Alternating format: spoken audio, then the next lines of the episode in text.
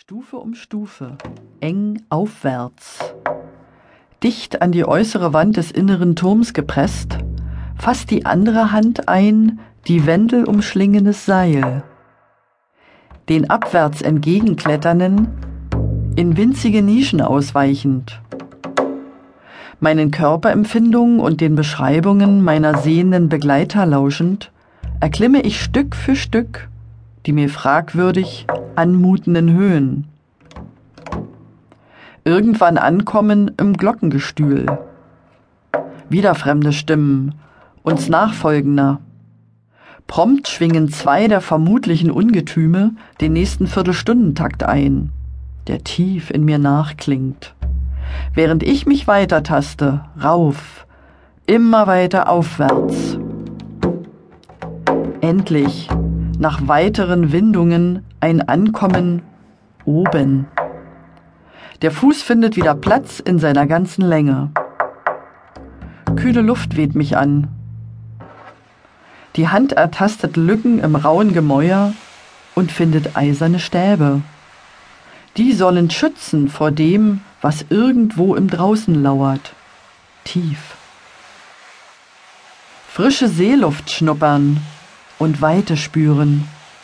Nach der Umrundung der Aussichtsplattform der Abstieg. Abwärts zieht es den Körper stärker.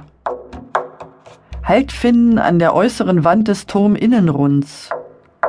Und wieder warten in Nischen. Auf hohe Kinderstimmen, die erwartungsvoll aufwärts streben. Unten angekommen, spüre ich endlich wieder festen Boden hakle mich ein in den weichen Arm meiner Begleiterin. Jetzt irgendwo harmlos Kaffee trinken. Einfach so.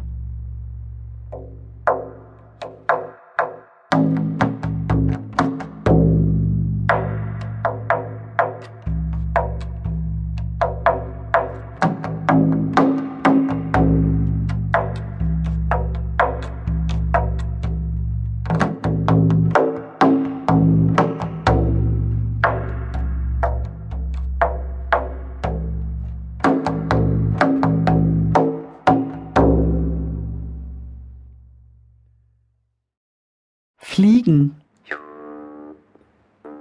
Leicht wie ein Vogel auf den Lüften liegen. Die Schwingen weit ausgebreitet mit den Winden segeln.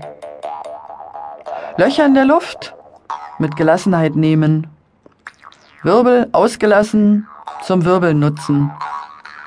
Hinterher das zerzauste Gefieder im Flug behend glatt zupfen. Weiter geht's mit klaren Augen die Landschaften unten vorüberziehen lassen. Zwischendurch im Fliegen schlafen. Bis zum nächsten Sturm.